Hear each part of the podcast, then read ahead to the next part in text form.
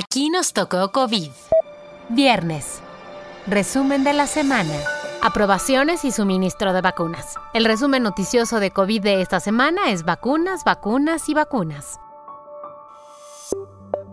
Ya son cinco las aprobadas por la COFEPRIS para su uso de emergencia en México. Se trata de las vacunas de Pfizer, AstraZeneca, CanSino, Sinovac y la Sputnik V. La subsecretaria de Relaciones Exteriores, Marta Delgado, dijo en entrevista con W Radio que el martes pasado la COFEPRIS realizó las más recientes aprobaciones, que fueron las de CanSino y Sinovac. Respecto al suministro de estas dos últimas vacunas a México, Marta Delgado dijo que se espera que lleguen a finales de febrero 2 millones de dosis de la vacuna de Sinovac. En cuanto a la de Cancino, Delgado adelantó que esta semana llegarían 2 millones de dosis que serían envasadas en una planta en Querétaro. Este hecho se hizo realidad el jueves 11 de También esta semana, durante su retorno a las conferencias mañaneras, el presidente López Obrador dijo que llegarían este domingo 14 de febrero 870 mil dosis de la vacuna de AstraZeneca. En cuanto al suministro de la de Pfizer y BioNTech, la cual se detuvo durante tres semanas, el canciller Marcelo Ebrard dijo que Pfizer retomará su envío a México el próximo lunes 15 de febrero. En esta ocasión serán 491.400 dosis las que se reciban. En cuanto a la producción y distribución mundial de las vacunas, BioNTech empezó a producir su vacuna en una nueva fábrica de Marburgo,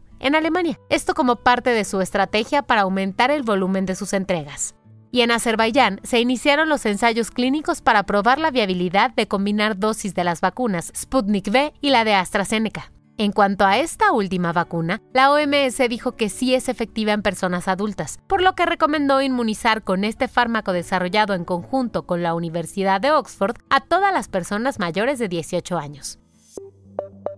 En cuanto a cubrebocas, los Centros de Control y Prevención de Enfermedades de Estados Unidos, conocidos como CDC, recomiendan que se usen dos, porque puede ser una mejor medida ante las nuevas cepas más contagiosas de coronavirus. Los CDC dicen que se puede usar un cubrebocas de tela sobre un cubrebocas quirúrgico, o bien mejorar el ajuste de los cubrebocas médicos, anudando las orejeras y metiendo los lados cerca de la cara para evitar que el aire escape por los lados. De acuerdo con un estudio del Centro de Regulación Genómica de la Generalidad de Cataluña, en España, las personas con síndrome de Down son genéticamente susceptibles a COVID. Los resultados de este estudio publicado en la revista Scientific Reports refuerzan las conclusiones de trabajos independientes previos que mostraban un riesgo de mortalidad de COVID 10 veces mayor en personas con síndrome de Down.